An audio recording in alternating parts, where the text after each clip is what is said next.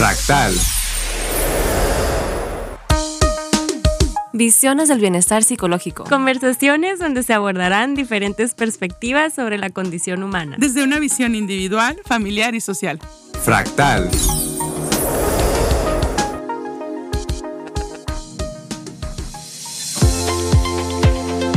Hola, hola, buenas tardes. Estamos eh, en nuestro programa Fractal, Visiones del Bienestar Psicológico. Bienvenidas todas las personas que nos escuchan esta tarde a esta tercera emisión y tercera edición del programa. En esta ocasión estamos en cabina Rachel y Carlos y tenemos a una invitada de la ciudad de Guadalajara.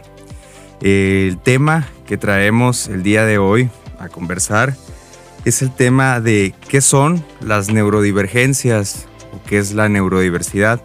Esta persona que está del otro lado de la pantalla en esta ocasión. Eh, es experta en el tema. Ella es psicóloga por la Universidad Antropológica de Guadalajara y se ha desarrollado como maestra la mayor parte de su vida laboral. Eh, es interesante que en su desarrollo profesional ha eh, podido estar desde lo maternal hasta la preparatoria. Entonces esto a ella le ha dado la particularidad de que ha observado las etapas del desarrollo humano, pues casi desde el inicio de la vida humana, eh, por lo menos hasta el final de, la adolescencia. Eh, ella comenta que su enfoque preferido es el transpersonal este, y que ahora, a partir de darse cuenta de cómo funciona el desarrollo humano y, y ser testigo o testiga de estas etapas, pues busca concientizar y educar sobre neurodivergencias abriendo espacios de inclusión donde todos los tipos de cerebro puedan desarrollarse, sentirse seguros y progresar. Bienvenida Estefanía Arciniega, bienvenida a Fractal. ¿Cómo, ¿Cómo estamos el día de hoy? Hola, hola, gracias Carlos, hola Rachel. Pues bien, bien, bien, aquí andamos, un gusto estar aquí.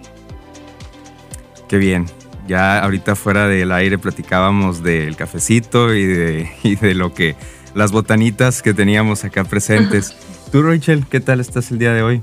Súper bien, estoy muy emocionada porque quiero saber todo que nos quieres contar de neurodivergencias. La verdad sí estuve leyendo un poco pues para prepararme para poder platicar contigo y aparte pues tengo yo en mi experiencia pues esto de ser maestra con niños y la verdad ahí es donde podemos ver mucha neurodiversidad, como se dice ahora, que también ahorita vamos a platicar un poquito más del tema. Pero también quisiera hablar sobre eso y cómo puede ser una espada de doble filo. Porque muchas veces, o sea, nos gusta decir, ah, es que tengo esto, entonces no, le echamos la culpa, ¿no? Pero también es muy importante poder identificarnos y poder decir, ah, no, es que es por esto. Sin embargo, lo podemos trabajar. Entonces, sí, estoy muy emocionada del enfoque que le vamos a dar hoy. Ok, está bien interesante esto de como la nomenclatura o poder nombrar, ¿no? Eh, bueno, sé que tú tienes muy buenas preguntas, Rachel, porque es más tu área que la mía. Eh, yo soy casi un metiche aquí en, esta, en estos temas. Pero bueno, Estefanía, yo quisiera iniciar esta conversación ya entrando directamente al tema, eh, preguntando ¿Cómo, ¿Cómo, podemos entender a alguien que esté fuera del mundo de la psicología? Este, ¿qué, ¿Qué son las etapas del desarrollo y cuáles son estas particularidades a las que tú te refieres? Bueno, creo que está medio amplia la pregunta, creo que nos vamos a llevar un ratito.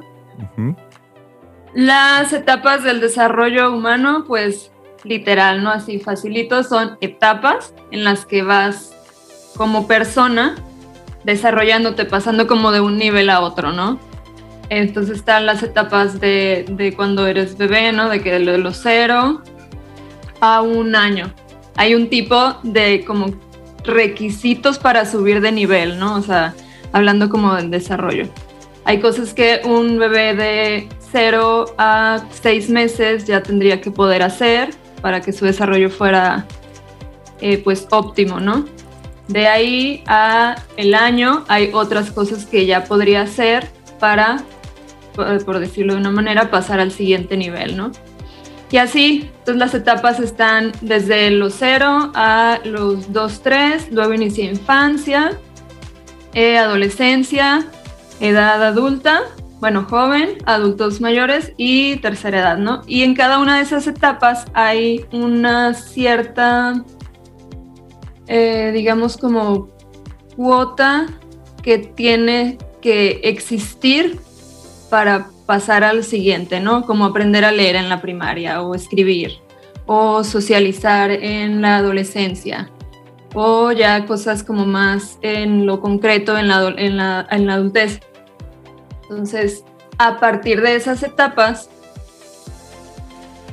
tú como maestra, como papá, como mamá, ¿no? como psicólogo, psicóloga, puedes darte cuenta si tu persona, ¿no? tu alumno, tu hijo, tu amigo, lo que sea, eh, se encuentra dentro de los parámetros que serían como de normalidad para esa etapa. Obviamente hay parámetros medibles Em, para cada etapa, ¿no? Un niño de primaria, de primero a tercero de, primaria, ya tendría en teoría que empezar a leer, a escribir, eh, socializar de cierta manera.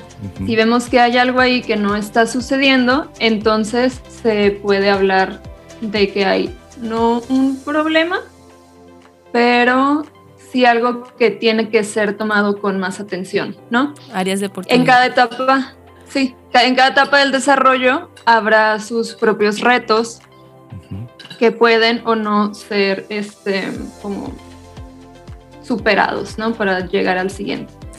Entonces, las particularidades que vemos aquí dependen de la etapa en la que se esté no necesariamente todos los adolescentes o niños o adultos van a ir al mismo nivel porque cada persona es diferente, cada contexto es diferente, pero sí están estos parámetros que nos pueden decir, ah, bueno, vamos bien, ¿no? O hay algo aquí que podemos trabajar un poquito más, ¿no? En, en general creo que algo así sería. E, Estefanía, yo, yo aquí, bueno, al escuchar la palabra normalidad, podemos pensar muchas cosas y, discutir mucho al respecto.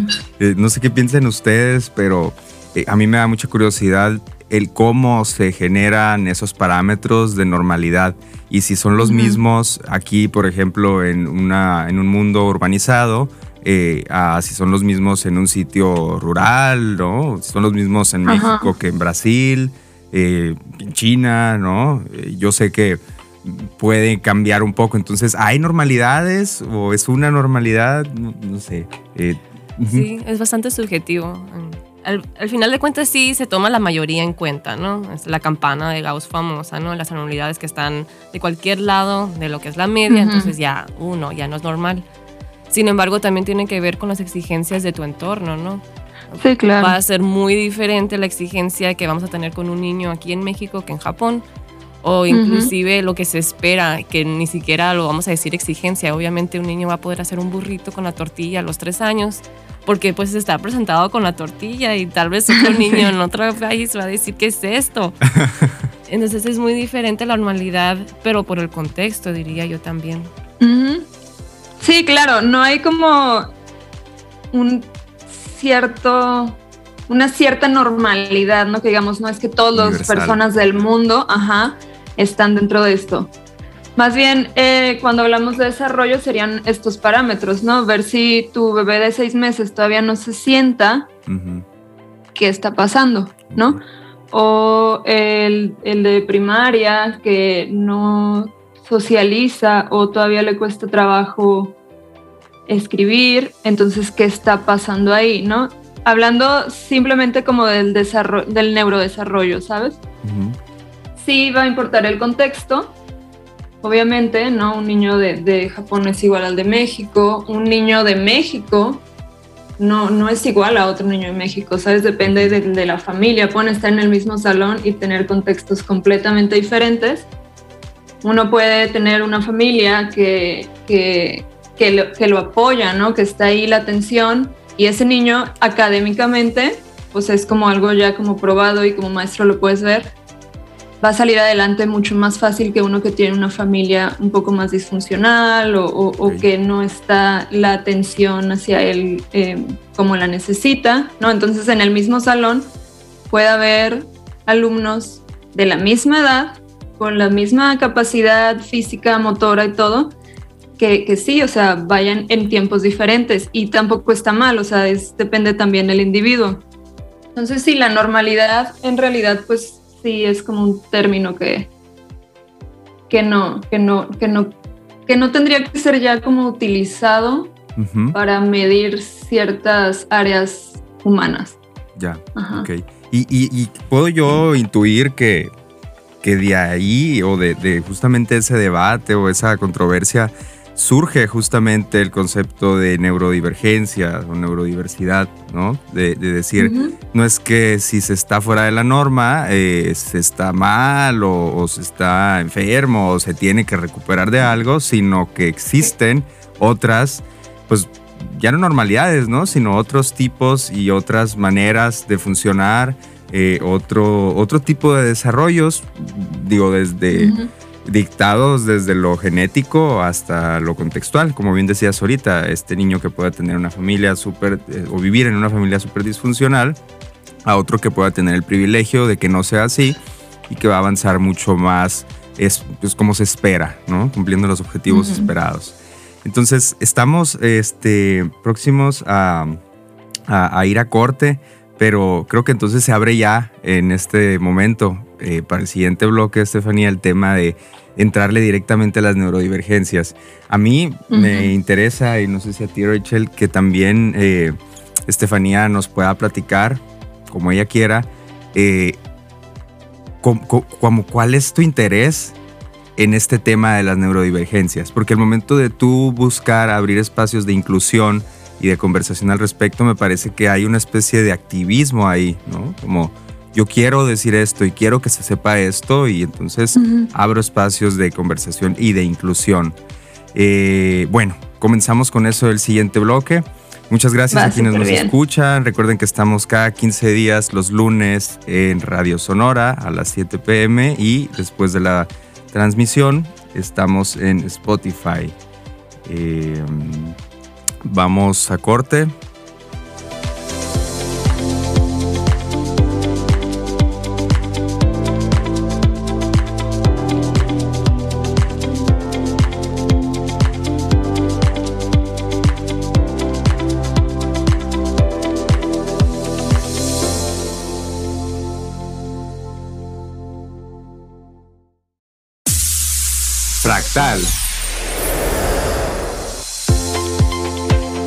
Hola, hola, estamos de vuelta acá en Fractal, Visiones del Bienestar Psicológico, en este segundo bloque, platicando con Estefanía Arciniega, psicóloga de Guadalajara, experta y, así la nombré yo hace unos momentos, activista también en el tema de neurodivergencias.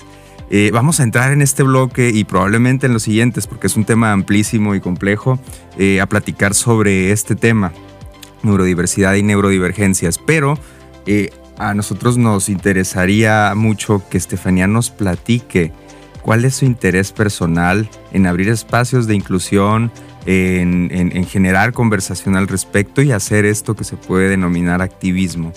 Estefanía, ¿qué nos tienes que comentar al respecto? Pues sí, mira, em, mi interés en este activismo en las neurodivergencias es literalmente personal, ¿no? Inició de esa manera.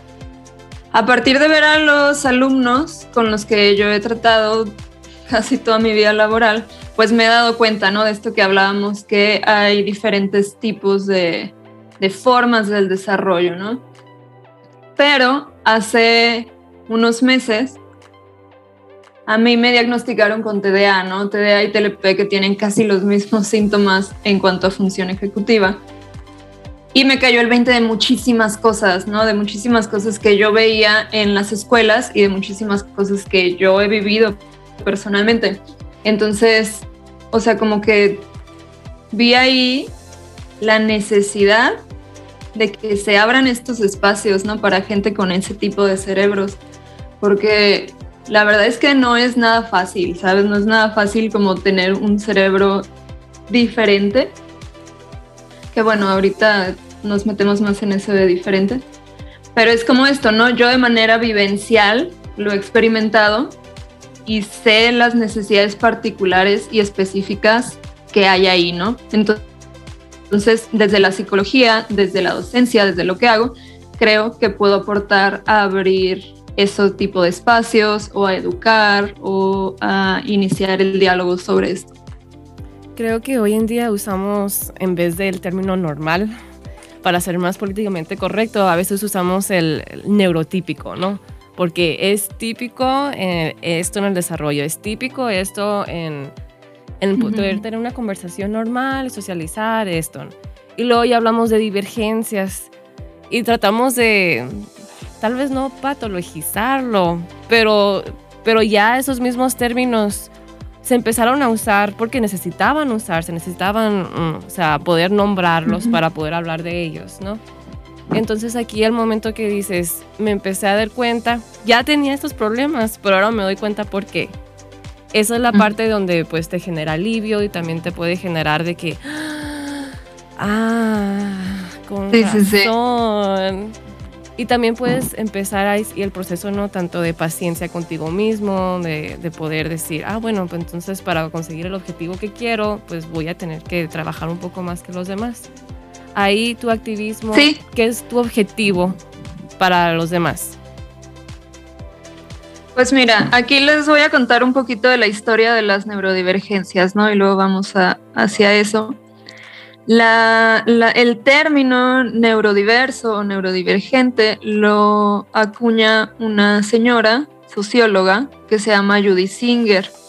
Esta señora, pues socióloga, trabajaba con eh, ondas de cultura, de género, de clase, y se dio cuenta que una de las, de las variantes que también influían en el tipo de calidad de vida de una sociedad o de un individuo era también la neurodivergencia, ¿no? Ella es autista, entonces también lo podía ver como muy claro, ¿no? Entonces decía, hay varias formas de inclusión o discriminación y marginalización que pueden ser clase, género, em, orientación sexual o neurodivergencia, ¿no? Esto lo dice a finales de los noventas. Y de ahí ya se empieza, sí, de ahí ya empiezan otros psicólogos, sociólogos eh, a, medio definir más el tema, a decir quién es neurodivergente y quién no, cómo se puede tomar en cuenta todo esto, ¿no? Entonces se crea el término de neurodiversidad, que es un término paraguas para los neurotípicos y neurodivergentes, ¿no?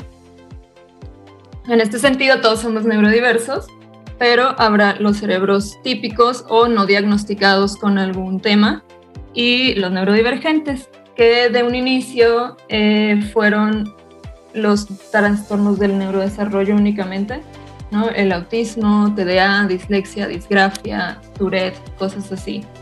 Solamente esos eran los primeros acotados ahí. Después se empezó a abrir el tema que también algunos trastornos afectivos, como la bipolaridad, que también cambia algunas eh, cosas en el cerebro, el trastorno límite y la esquizofrenia también podían entrar dentro de las neurodivergencias porque son situaciones neuronales que influyen en, en la creación y desarrollo de la persona como tal, ¿no? Y en la identidad y quién eres y qué haces y cómo lo haces. Entonces, desde ahí como que empieza todo esto. Sí se sigue patologizando a las neurodivergencias, ¿no? En el sentido que tienes que ir a terapia, tienes que tomar medicamentos, tienes que intentar seguir el paso a la neurotipia, ¿no? Que, que pues obviamente si tu cerebro está, está construido diferente, pues nunca lo vas a lograr, ¿sabes? Entonces ahí es donde está la conversación ahorita. Si se necesita terapia y tratamiento o no, o dejamos que esos cerebros se desarrollen y puedan progresar de la manera en la que ellos puedan y, lo que es como su forma de hacerlo, ¿no? O si es necesario que haya algún tipo de tratamiento. Entonces, ahí es donde está la conversación ahorita, ¿no? En, en ese tema. Yo, como persona neurodivergente y como psicóloga, creo y pienso, y es como lo que, lo que intento ahorita hacer, es iniciar esa conversación, ¿no? Porque no hay nada dicho todavía, es un tema pues reciente, ¿no? no Iniciar la conversación de si se debe o no ir a, o sea, estar como tratándose o si mejor que se siga desarrollando como tal. Ajá, como vamos viendo de qué se trata esto, qué es la neurodivergencia, cómo funciona un cerebro neurodivergente, este, qué, qué, qué dificultades tiene en comparación con el neurotípico, qué cualidades o ventajas tendría sobre un cerebro neurotípico, ¿no? Porque también hay, no es como que todo sea terrible. Entonces, ir como definiendo todo esto, ¿no? Para las personas neurotípicas y para las personas neurodivergentes, como ir entendiendo qué está pasando ahorita, ¿no? De qué nos estamos dando cuenta.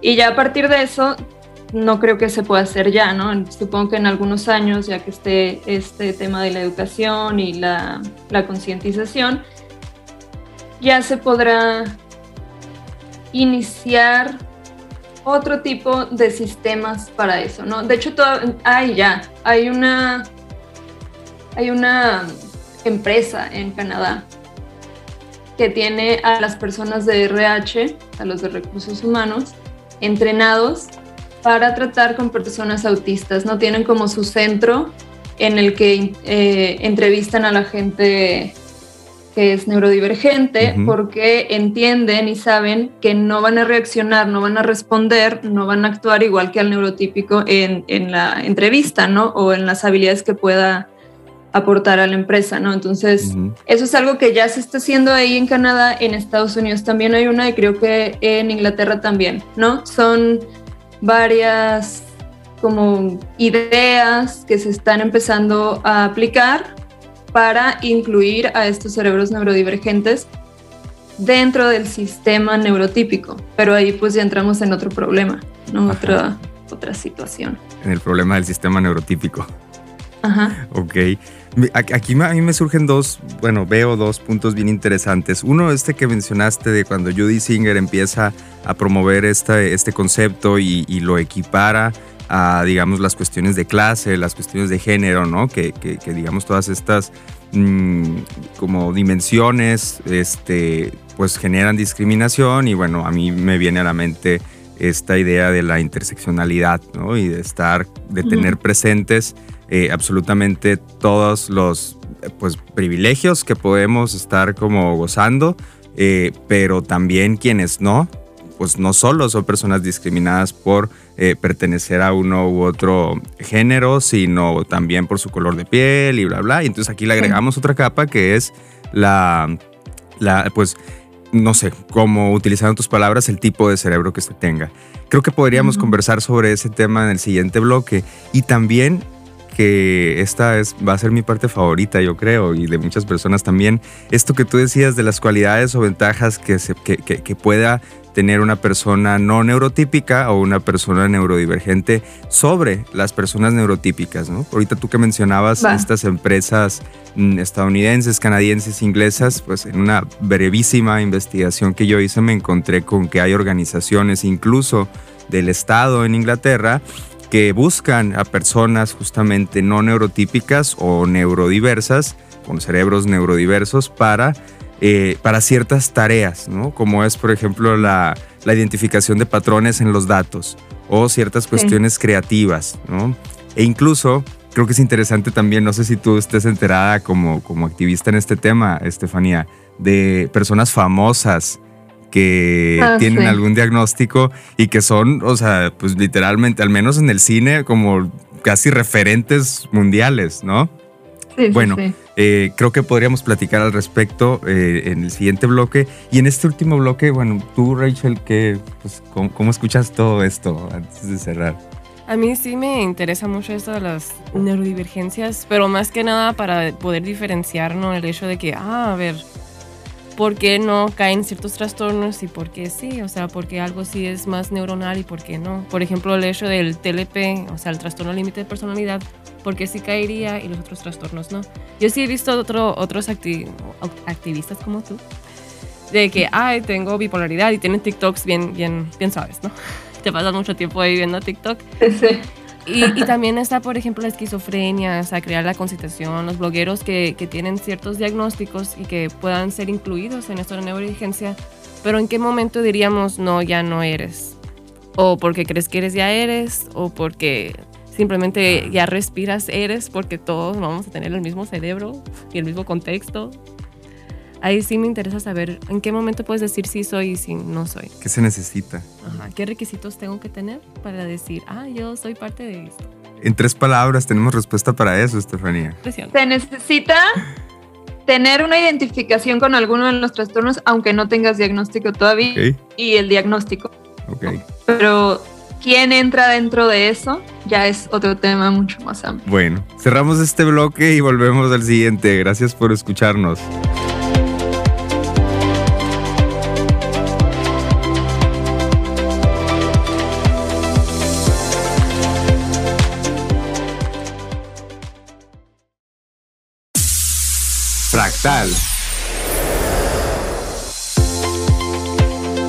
Pues ya llegamos al tercer bloque aquí con Estefanía. Y la verdad, ahorita este, se nos acortó el tiempo, pero si quisiéramos despegar hablando sobre qué necesitas cumplir para decir, ah, yo soy neurodivergente. Y de ahí me interesaría mucho, yo creo que a todos, saber, ah, entonces, cuáles son los activos o cuáles son las cosas beneficiales que puedo decir que tengo ya siendo neurodivergente. Aunque hablando de que pues estamos bajo un término paraguas de muchos trastornos, va a variar bastante, ¿no? Dependiendo de cada diagnóstico, diríamos, ah, mira, pues estos serían mis activos, estos serían mis déficits, esto necesito trabajar y esto estoy por encima de los demás, soy inmortal. Sí, sí, vamos a seguirle. Gracias, Rachel. Pues, ajá, continuando con lo que decíamos en el bloque pasado, ¿quién califica como neurodivergente y quién no? ¿No? ¿Quién se puede identificar y quién no? De inicio, la neurodivergencia se refería solamente al autismo. ¿sí? Solamente las personas autistas podían calificar como neurodivergencias según los estudios de, Judy Singer, ¿no? Iniciando con el, con el acuñamiento del término. Después de eso, se vio que también las personas con TDA, dislexia, dispraxia, eh, trastornos del neurodesarrollo, calificaban como neurodivergencias por las diferencias en el aprendizaje, la percepción, eh, la emotividad, ¿no? La, la, emoción es como algo muy característico en las neurodivergencias. Y después, con el tiempo, ya se fueron incluyendo estos otros trastornos afectivos o de personalidad, pero que haya una, una sola eh, como gráfica o lista de cosas que tienes que tener para ser neurodivergente, pues no, no, no hay como tal. Lo que se habla mucho dentro de las neurodivergencias es que si tú te identificas, quizá lo seas, aunque no tengas diagnóstico, ¿no? Y eso se remarca mucho porque las neurodivergencias, las personas con autismo, con TDA, con algún otro trastorno, tienden a ser muchísimo más rezagadas económicamente, lo que lleva a no poder pagar un diagnóstico clínico. ¿No? Entonces lo que hay es activismo de otras personas neurodivergentes y a partir de eso tú dices, ay, no, yo creo que sí soy, ¿no? De hecho yo así me enteré que yo era, ¿no? Una amiga me dijo que ella era, que ella tenía TDA y que a lo mejor yo también tenía porque éramos iguales, que bueno, pues a lo mejor me puse a investigar y checaba con muchos de los síntomas, ¿no? Y de las problemáticas. Después de eso, pues ya me puse a ahorrar y ya fui a mi diagnóstico clínico. Pero una de las formas y de, lo que hablan mucho es que no tienes que tener el diagnóstico si no puedes acceder a él, pero si tú ya te sientes que eres, ¿no? Porque obviamente una persona neurotípica, y esto es como muy importante y sería como una, una línea, ¿no? Que, que no se cruza. Una persona que no tiene ninguna de estas cosas jamás se va a ver identificada con los síntomas de alguien con autismo, con los síntomas de alguien con TDA, con TLP, con bipolaridad, ¿no? No va a decir, ay, no, sí soy. Cuando ya empiezas como ese tema de, ay, a lo mejor sí, ¿no? Eh, no manches, a mí esto también me pasa. No manches, no sabía que a los demás también, ¿no? Ahí ya podemos estar hablando de que hay una problemática que puede entrar dentro de un grupo, del grupo de las neurodivergencias. Pero como tal, no, como no es un término clínico, la neurodivergencia es un término político, no hay como tal un listado de síntomas que tengan que estar presentes, ¿sí? Hay mucho rezago económico, social, eh, a lo mejor a veces académico, porque son eh, las problemáticas neurológicas ¿no? que están ahí.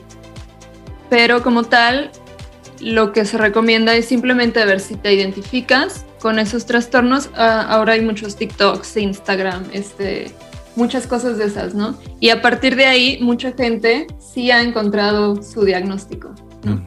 Entonces, esa es como una, una forma sencilla de empezar a tener contacto con eso y ver si te vas identificando o no. Ya después de eso, si se tiene el acceso económico para un, diagnóstico, pues sería como lo mejor, ¿no? Si no, hay eh, grupos de gente neurodivergente que se apoya, que tienen este, como técnicas y estrategias y las comparten entre sí, ¿no? Como, ah, yo hago esto, a mí me pasa esto también y yo eh, me inventé esta técnica y pues se las paso a ver si les funciona, ¿no? Entonces, pero sí hay muchísimas personas neurodivergentes. O sea, ahora que estoy en eso me di cuenta que lo neurotípico tal vez no es tan típico, ¿sí? hay una... Hay una encuesta, bueno, es una hipótesis estadística porque no se puede tener el dato 100% seguro, pero que las personas neurodivergentes son alrededor del 40% de la población. Estamos hablando de casi la mitad. Pues sí. Entonces, pues como maestra, yo diría que en el salón es mucho más.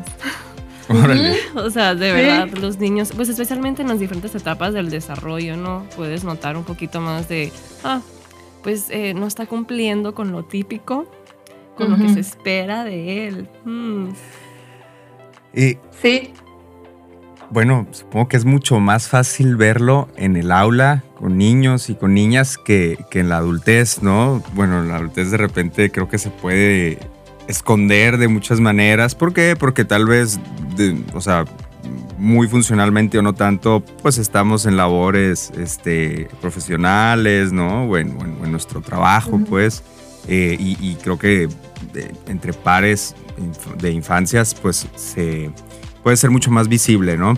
Pero aquí ahorita que tú decías esto del diagnóstico clínico, Estefanía, a mí, me surge la pregunta también de quién, quién está certificado ¿Qué, profesionales son los que están certificados para decir, ah, ¿sabes qué? Mira, tú es posible que tengas este diagnóstico o tienes este diagnóstico. O sea, ¿cómo es eso?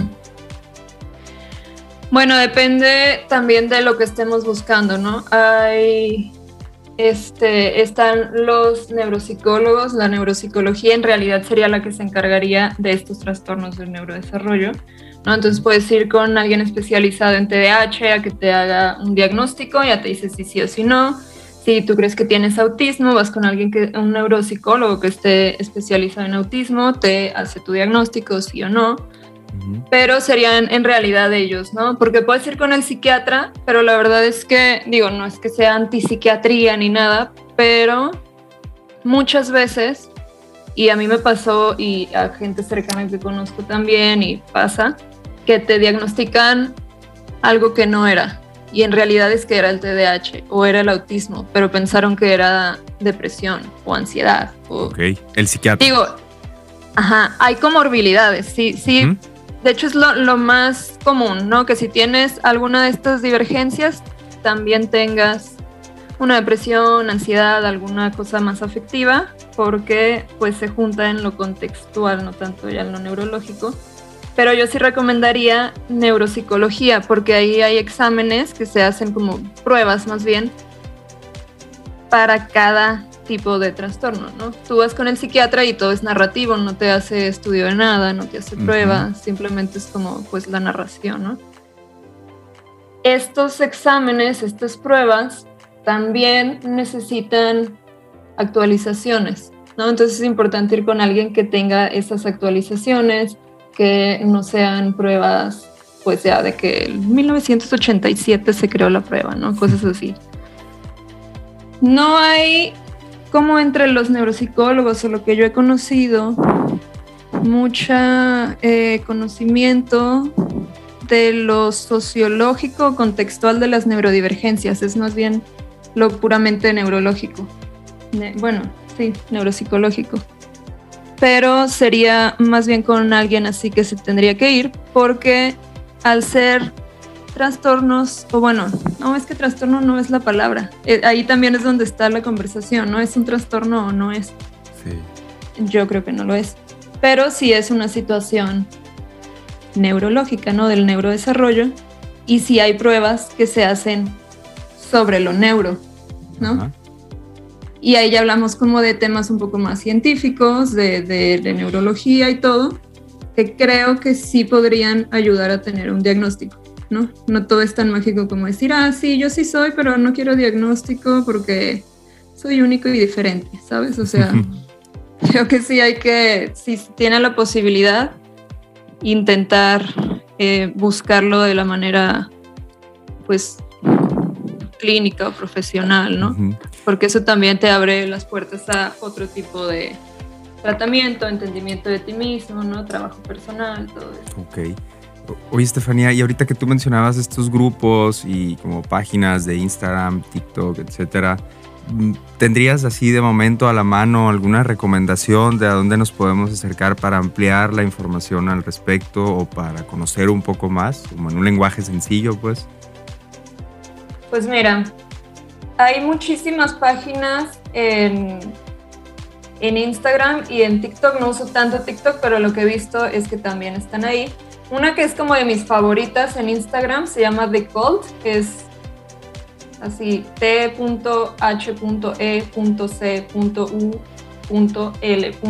Ese es el, el, el usuario.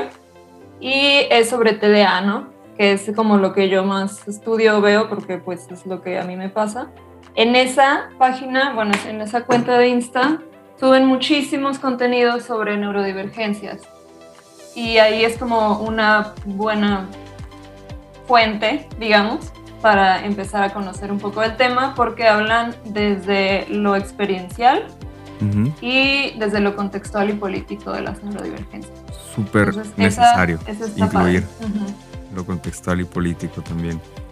Sí, sí, sí, es como muy, muy de la mano las neurodivergencias. Ok. ¿Y alguna otra recomendación que tengas? No sé, quizá alguna película, algún libro, algo donde podamos... Hay un libro... Hay un libro que se llama The Neurodivergent Mind o La mente neurodivergente. Eh, la autora no me acuerdo ahorita, se las debo, pero el libro así se llama habla sobre cómo funciona un cerebro neurodivergente, dependiendo del tipo de, neurodivergencia, ¿no? Pero es como en general. Si tú eres una persona neurodivergente, a lo mejor no te diga nada nuevo, ¿no? Es como, ah, pues esto ya lo sabía, o sí, esto sí me pasa. Pero a manera de información para personas neurotípicas que quieran conocer del tema, que conozcan a alguien que esté en las neurodivergencias, es un buen texto informativo. La mente neurodivergente, de Neurodivergent Mind. Va, esperemos que haya traducciones al, español. bueno, es muy nuevo. Ok, esperamos entonces. Nos despedimos de este bloque, seguimos hablando en el siguiente de neurodivergencias con Estefanía Arciniega. Gracias por escucharnos.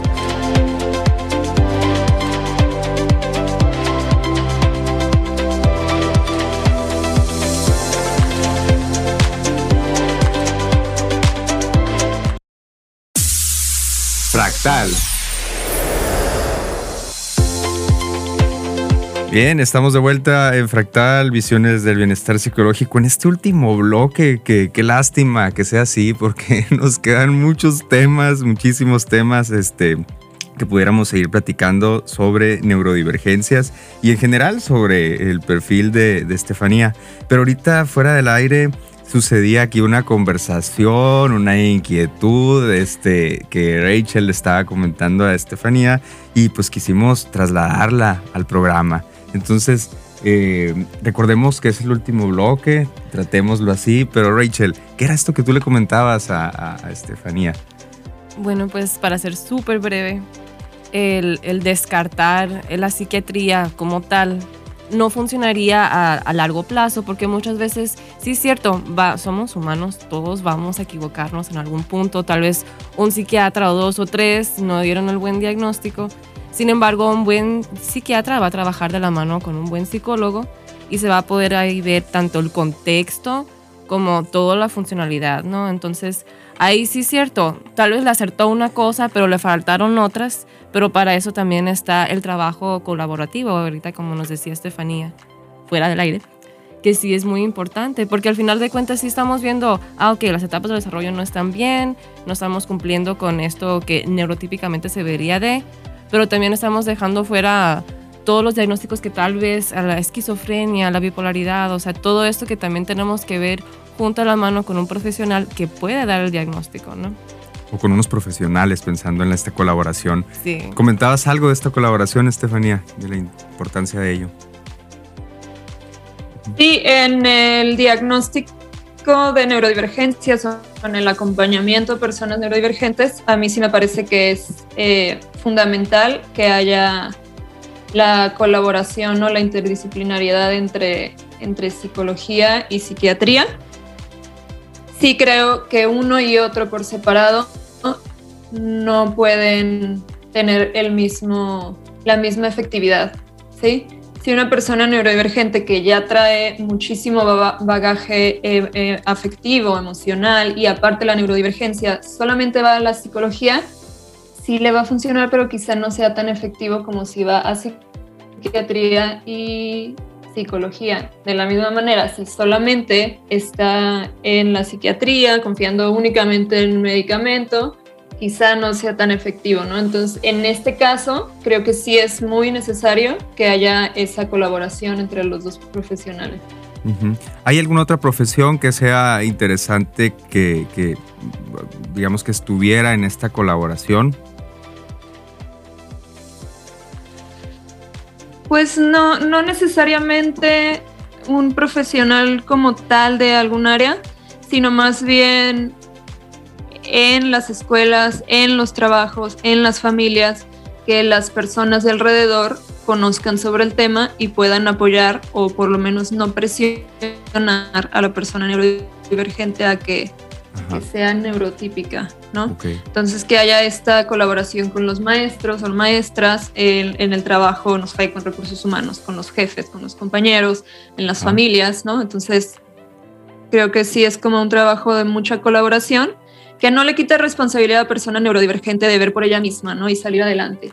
Pero sí se necesita que por lo menos el camino esté libre, ¿no? Que no estén estas presiones de ser alguien que no son, de intentar hacer cosas que quizá no estén al, al interés, ¿no? De, la persona neurodivergente. Entonces, creo que es eso, ¿no? dentro de lo clínico, creo que neuropsicología y psiquiatría. Ajá pero sí está todo esto que está en el contexto de la persona neurodivergente. Ok, y, fíjate, yo creo que ahí radica justamente la, importancia de esto que tú haces, de abrir estos espacios de inclusión y de conversación y reflexión, porque creo que también sirve como un, una, de, alguna manera educar ¿no? a las familias y a la sociedad en general sobre, o sensibilizar quizás sea la palabra, más que educar, sobre este tema de que podemos ser diversos hasta en lo neurológico, pues, ¿no? Ahorita creo que el tema de la diversidad eh, o los debates sobre diversidad eh, pues han tenido un gran empuje eh, a raíz de los movimientos de la comunidad LGBT+. Entonces, bueno, a mí me parece sumamente interesante traer también a la conversación pública o al debate y en general a esto que podemos decir hacer política respecto a, la cuestión neurológica. Pero eh, es nuestro último bloque. Mm, yo quiero que volvamos a este tema que yo decía que era mi favorito, seguramente va a ser el de muchas personas, de estas cualidades o de estas, eh, no, sé si decir ventajas, ¿no? pero sí cualidades que, pudiera, eh, que pudieran existir en una persona con alguna neurodivergencia por sobre otras personas. La primera referencia que me viene a mí es esta serie de The Good Doctor, ajá. Eh, es este muchacho adolescente que es una eminencia en, medicina y entonces casi que es el de, los mejores mm, médicos del equipo en cuestiones específicamente técnicas, ¿no? Pero de repente en cuestiones sociales él tiene que buscar mucho apoyo y todo esto. ¿Qué, qué nos comentarías al respecto, Estefanía, de estas posibilidades? Sí, sí, no todo es terrible y neurodivergencia es una catástrofe. Sí, una catástrofe. Es, es, es bastante interesante, la verdad. Es, no hay quizás dentro de las personas neurodivergentes las mismas, no, es que no son capacidades, sí son las mismas capacidades, simplemente son formas de percibir el mundo y de expresarse en el mundo diferente, ¿no? Entonces, como tú te refieres ahorita a la de Good Doctor, podemos estar hablando de un autismo en el doctor, ¿no?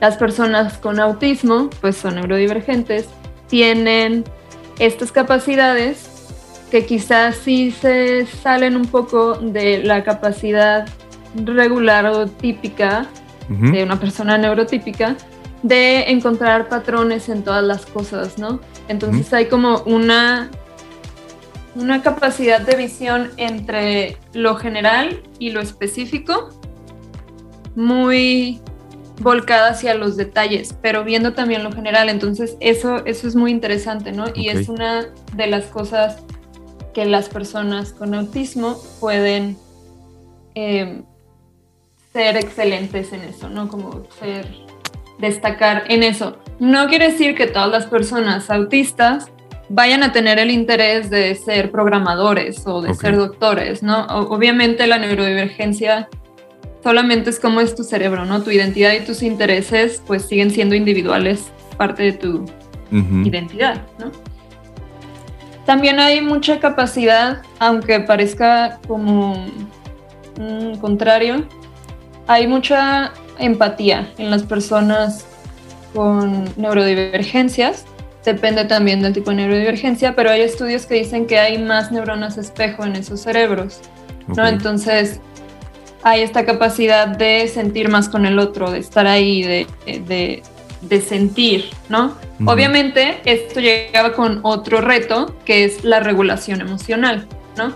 Por eso las personas neurodivergentes, autistas, con TDA o algún trastorno, tienden también como a, a cerrarse o, o, alejarse un poquito del grupo a veces, ¿no? Porque es como demasiados estímulos que puedo yo como persona divergente estar viendo todo al mismo tiempo, necesito... Como mucha sensibilidad. Ajá. Que eso obviamente también puede ser una cualidad, ¿no? Hay muchas personas que son neurodivergentes, sobre todo pasa en el TDA y en el autismo, que son muy creativas, ¿no? Hay muchísima creatividad. En parte por lo contextual, ¿no? Que es como, bueno, como quizá yo no tengo el mismo interés que todos mis compañeros en hacer tal cosa o no me gusta o no puedo porque se escapa de, mis tiempos naturales, entonces tengo que serme creativo, no tengo yo que empezar a crear mi forma de hacer las cosas, entonces hay mucha resolución de problemas mucho más rápido, ¿no? Ese es un estudio que se ha hecho con personas con TDA, que hay mucha facilidad de resolver problemas y de ser creativo al momento de, resolver situaciones, ¿no? Porque obviamente el, el cerebro funciona diferente, quizá a lo mejor en tiempo, que es una de las como cosas que le cuesta trabajo al TDA, ¿no? El tiempo y la planificación. Quizá no soy tan bueno en eso, pero sé improvisar súper bien y sé eh, regresarte una solución súper rápida y súper buena para tu problema, ¿no? Entonces, eso es lo que, lo que las neurodivergencias pueden aportar, ¿no? Que es eh, mayor sensibilidad y cuestiones como más dentro de la empatía y la unión con el otro. Ahorita que mencionas aportar, eh, creo que este movimiento de, neurodivergencias y este activismo, eh, no sé si tú coincidirías con esto, Estefanía, que busca justamente reconocer y quizá recuperar de alguna manera el valor que las personas neurodivergentes aportan y pueden aportar a la sociedad y a las organizaciones en general, que desde una mirada patológica, pues a veces sucede lo contrario, ¿no? O patologicista, más bien, se les resta valor y entonces se les excluye porque pues son personas que no sé, muy eh, en un lenguaje como muy agresivo, sería pues están enfermas o no van a poder, o etcétera. Bueno, pensando en eso y en esta inclusión que tú haces a través de tu trabajo, mm, ya para ir cerrando, porque estamos próximos a terminar el programa, ¿cómo te imaginas, cómo sería brevemente eh, tu comentario, una sociedad inclusiva de las neurodivergencias? Ok, esa pregunta está bien bonita. Em, una sociedad en la que las neurodivergencias fueran incluidas conllevaría que hay diferentes tipos o oportunidades en cuanto a horarios, en cuanto a tipo de trabajo, en cuanto a tipo de ambiente, ¿no? Todos los ambientes ahora están muy homogeneizados en escuelas, en trabajo, se sigue un sistema muy rígido. Ajá que ahí es donde está el problema para estas personas neurodivergentes, porque yo puedo ser más sensible o tener otro tipo de percepción. Tenemos una mala noticia que estamos a punto de cerrar. Eh, te agradecemos mucho, te agradecemos mucho la conversación, agradecemos a los radioescuchas y agradecemos a Radio Sonora también por este espacio. Esperemos que les guste. Eh, nos vemos o nos escuchamos en la próxima. Estamos estrenando redes, eh, arroba Fractal Bienestar en Instagram y Fractal Visiones del Bienestar Psicológico en Facebook. Síganos, por favor. Gracias.